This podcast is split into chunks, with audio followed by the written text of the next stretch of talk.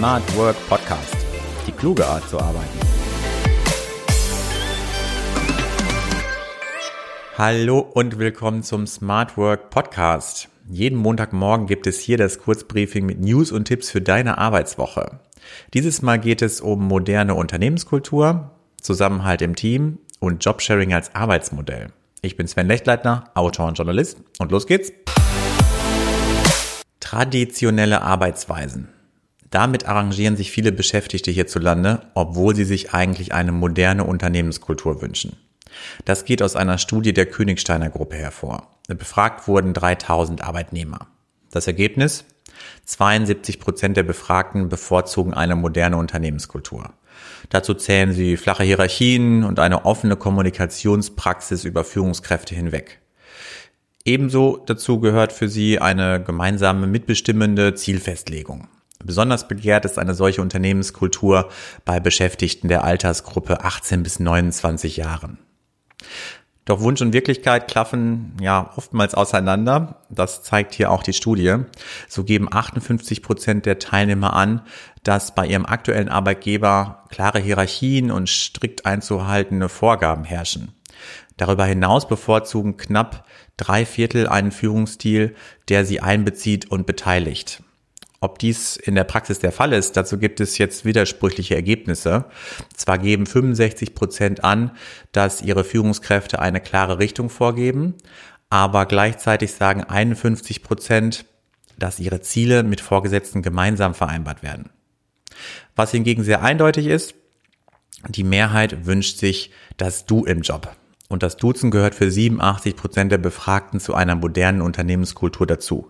Nach Rückmeldung der Teilnehmer handhaben zwei Drittel der Unternehmen bereits das Du. Stärkerer Zusammenhalt im Unternehmen. Das ist neben den negativen Auswirkungen ein, wenn man das so sagen kann, positiver Effekt der Corona-Pandemie, wie eine Erhebung des Instituts Produkt und Markt im Auftrag des AOK Bundesverbandes zeigt.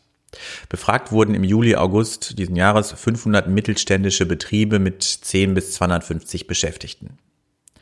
Die meisten Unternehmen stehen seit Beginn der Pandemie vor großen Herausforderungen. Dazu zählen zum einen negative Auswirkungen wie Umsatzeinbußen, Auftragsrückgang, zum anderen aber auch Verunsicherung oder Aufwand für Hygienemaßnahmen. Als problematisch betrachten Unternehmen auch das mangelnde Verständnis von Kunden teilweise. Aber 65 Prozent der Unternehmen gibt an, auch positive Erfahrungen gemacht zu haben. Vor allem nehmen die Befragten einen besseren Zusammenhalt und eine bessere Solidarität im Betrieb wahr. Knapp die Hälfte berichtet darüber, dass das Vertrauen zwischen Belegschaft und Unternehmensleitung gestiegen ist. Jobsharing hilft in Krisenzeiten. Während der Corona-Pandemie hat sich Jobsharing, also das Teilen eines Arbeitsplatzes, als Arbeitsmodell vor allem auf Führungspositionen bewährt. Zumindest berichten Führungskräfte über positive Erfahrungen. Das zeigt eine Online-Umfrage vom Wissenschaftszentrum für Sozialforschung WZB und vom Jobsharing Hub. Demnach hat die Arbeit im Tandem während des Lockdowns die Organisation von Arbeiten erleichtert und dabei geholfen, Unsicherheiten zu bewältigen. Befragt wurden 55 Personen, die in diesem Arbeitsmodell arbeiten.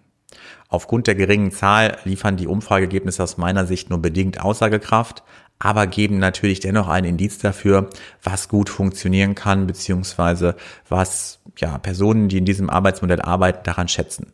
So lassen die Ergebnisse darauf schließen, dass Jobsharing unter anderem dabei hilft, schwierige Entscheidungssituationen zu meistern, das Arbeitsaufkommen besser zu bewältigen, den Kontakt im Team zu verbessern, das Familienleben zu stützen und sich in der Corona-Krise gewappnet zu fühlen. Und zum Abschluss eines jeden Kurzbriefings gibt es einen Tipp, der deine Arbeitswoche besser machen soll. Dieses Mal das richtige Kommunikationsmittel wählen. Das hört sich erstmal ganz banal an, ist aber gerade in der heutigen Zeit von Bedeutung. Denn vor allem bei dem Austausch über Mail, Messenger-Apps oder Tools wie Teams und Slack finden wir uns oftmals in einer Art Dauerkommunikation wieder mit ewigem Hin und Her von Nachrichten. Teils braucht es x Nachrichten, bis ein Termin abgestimmt ist oder einfach viel Zeit, bis ein komplexer Sachverhalt niedergeschrieben ist, den dein Gegenüber unter Umständen nur schwer versteht und dann wiederum Rückfragen per E-Mail äußert. Meine Erfahrung, ein kurzer Telefonanruf spart allen Beteiligten sehr viel Zeit. Deshalb mein Tipp, greife auch mal zum Telefon. Klar ist, Wenn es um Vereinbarungen geht, die du festhalten oder verbindlich vereinbaren möchtest, solltest du die Schriftform wählen. Aber gerade bei Terminabstimmungen oder inhaltlichen Absprachungen zu einer ja, vielleicht komplexen Thematik macht es durchaus Sinn, kurz mit deinem Gegenüber am Telefon zu sprechen.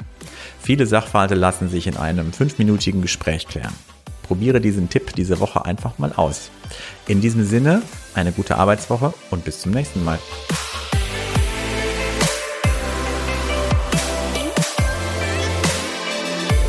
Öffne auch die Links in den Show Notes. Melde dich zu meinem Newsletter an und bleibe in Sachen Smart Work immer auf dem Laufenden.